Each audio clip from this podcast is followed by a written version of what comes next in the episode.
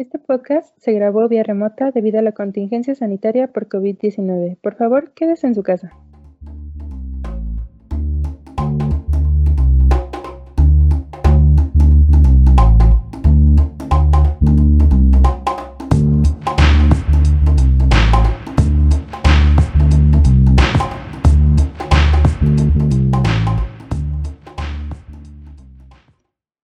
Pues que esperemos que todos estén bien en casa y que sigan tomando las medidas sanitarias y que es de gran importancia hablar de este tema ya que es un medicamento muy consumido ya que es de venta libre y para cualquier dolor o cualquier cosa pues vas y consumes paracetamol es como el básico.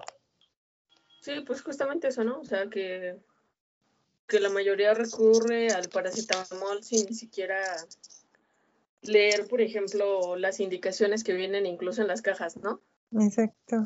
Realmente pregúntense cuántas veces han leído el modo de uso de un medicamento que es de venta libre, o sea, sin receta. Exacto, que solo porque ya sabes que es para el dolor, yo, te duele algo y vas y te lo tomas sin, sin saber estos riesgos de que no te lo puedes consumir con tal alimento o, combinar con algún otro medicamento, las reacciones que te puede causar. Justo, y caen en eso porque es como, pues la señora de las quecas me dijo que a ella se le quita este dolor con el paracetamol. Pues a mí también. Pues no, eso no O igual que se lo toman y no sienten el efecto y se vuelven, se toman otra pastillita. Otra Pues sí, no, porque lo común es que digan, pues si una me hace bien, dos me va a hacer mejor. Ajá, exacto. Hoy les vamos a hablar acerca del paracetamol, también conocido como acetaminofén. El nombre de paracetamol es internacionalmente usado en Europa, mientras que acetaminofén es internacionalmente utilizado en Estados Unidos.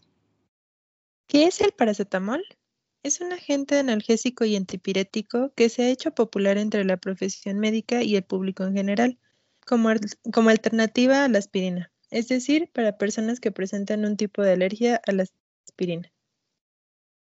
Y se estarán preguntando de dónde es que surge el nombre o por qué el nombre.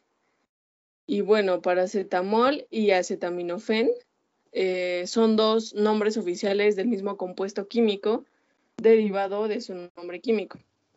Entonces, el paracetamol en su nombre químico es nombrado N-acetil paraminofenol, que el, el set va después del para para formar la palabra paracetamol. Y el N-acetil paraminofenol, que ese así si lo leemos de corridito, con la palabra acet y aminofen, forman el acetaminofén. Entonces, de ahí es de donde se deriva el nombre de estos dos medicamentos. Bueno, entonces ya dijimos que es un agente analgésico y antipirético. Y estas son propiedades del paracetamol. Bueno, por sus propiedades analgésicas puede entenderse a que ayuda a calmar el dolor y por su propiedad antipirética a que ayuda a reducir la fiebre. Es un analgésico oral recomendado de primera elección para ser utilizado durante un tiempo prolongado, por ejemplo, en el tratamiento sintomático del dolor leve y moderado que se produce en la osteoartritis, así como en los dolores musculares o tendinosos. Posee propiedades antipiréticas similares a las de la aspirina, aunque a diferencia de la aspirina no tiene actividad antiinflamatoria. Bueno, y si estamos hablando de, que tiene estas propiedades y, y que ayuda a reducir el dolor y la fiebre, ¿se debe de tener algún especial cuidado con este fármaco Sí, ya que es un fármaco de elección en pacientes en los que la aplicación de antiinflamatorios no esteroideos o AINES está contraindicada. Eh, por ejemplo, en el caso de úlceras gástricas, hipersensibilidad a la aspirina, alteraciones de coagulación sanguínea en mujeres embarazadas, madres lactantes y niños. Eh, aquí mencionamos los AINES y estos son una clase de medicamentos usados como agentes antipiréticos, antiinflamatorios y analgésicos. El uso del paracetamol en niños requiere cuidados especiales y mantener una dosis adecuada. Eh, la dosis adecuada va según a la edad del niño, ya que esta difiere significativamente de la dosis que se administra a un adulto. Y bueno, pues aquí es bueno mencionar que no podemos generalizar el consumo de medicamentos, ya que no todos los organismos son iguales y menos si hablamos de fármacos que por falta de conocimiento también son administrados a los menores. Y es importante también mencionar que el consumo mayor a 15 gramos aumenta las posibilidades de hepatotoxicidad. Que la hepatotoxicidad pues es la producción de la lesión del hígado debido a que no puede desechar sustancias tóxicas. Y la pregunta entonces sería, ¿cómo se administra un paracetamol? Es decir, ¿qué vías ocupamos? La vía oral, que es como la más común. La vía de administración más común es la vía oral pero también se puede administrar por vía rectal. Cuando se administra por vía oral, el efecto clínico del paracetamol aparece 30 minutos después. Si estamos hablando de administraciones orales, también es bueno mencionar qué otro tipo de presentaciones comerciales existen. Se encuentran en forma de tabletas, tabletas efervescentes, suspensión, polvo para preparar medicamentos líquidos orales y supositorios rectales. Todas estas presentaciones se pueden adquirir sin receta, pero no es lo recomendable, por lo que sugerimos consulte a su médico y cuando este está combinado con otros ingredientes activos farmacéuticos, por ejemplo el traumadol, solo se puede adquirir con receta. Como hemos mencionado en el capítulo anterior, pues esto se trata de interacciones medicamentosas, entonces hablemos un poco sobre las interacciones que existe eh, entre el paracetamol y los alimentos. La que seguramente muchos se preguntan es con el café. Y la cafeína aumenta, bueno, afecta la biodisponibilidad del paracetamol. La biodisponibilidad se refiere a la cantidad y la velocidad con la que el paracetamol entra al torrente sanguíneo y llega a su lugar de acción. Otra también que se deben de estar preguntando es si se puede administrar con alcohol. Y pues no, no se puede administrar con alcohol porque aumenta los efectos hepatotóxicos del paracetamol.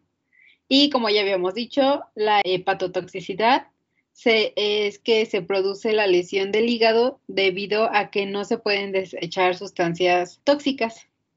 También hablamos de la pectina, que es una fibra natural y esta retarda la absorción del paracetamol. Esta se encuentra en manzanas, uvas, arándanos, naranjas y limones. Es recomendado eh, consumir el paracetamol en ayunas para que no se vea afectada su biodisponibilidad. Bueno, y ahora les contaremos un poquito sobre las interacciones que existen con los medicamentos. La fenotiacina, que es un antipsicótico, no puede tomarse al mismo tiempo, ya que puede, se puede ver afectado el centro termorregulador, causando hipotermia. Con la warfarina, que es un anticoagulante, hay una posible potenciación del efecto anticoagulante.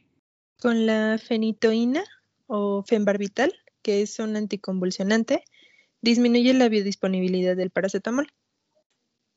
La isoniazida genera hepatotoxicidad si es administrada con el paracetamol y también con los AINES tradicionales, que los más comunes es el naproxeno, ibuprofeno, indometacina y diclofenaco, ya que aumenta el riesgo de hospitalización debido a problemas gastrointestinales como úlceras, perforación y sangrado del tracto digestivo. Entonces, si ya dijimos que no se puede administrar con diclofenaco, bueno, pues también otra interacción es que no se administra con diclofenaco ya que disminuye su efecto. Un estudio más reciente explica la interacción entre dos flavonoides, luteolina, que se encuentra principalmente en el brócoli, y la quercetina, que se encuentra en el té verde, manzanas, bayas, coliflor y nabos, ya que estos ayudan a proteger de la hepatotoxicidad producida por el paracetamol. Y esto, pues bueno, es cuando ya, ya existe el daño, o sea, este estudio se realizó en, en esas condiciones. Y pues eso sería todo por el capítulo de hoy. escríbanos qué es lo que, qué otro fármaco les gustaría que habláramos. Y no olviden seguirnos en redes sociales. Y compartir esta información con sus amiguitos. Ya que es muy importante eh, saber qué medicamento estás consumiendo para evitar algunos alimentos o bebidas o incluso otros medicamentos para evitar estas reacciones adversas. Esperemos verlos en el siguiente capítulo. Verlos. Bueno, escucharlos. Claro. Hay que No, ¿verdad? Que nos escuchen.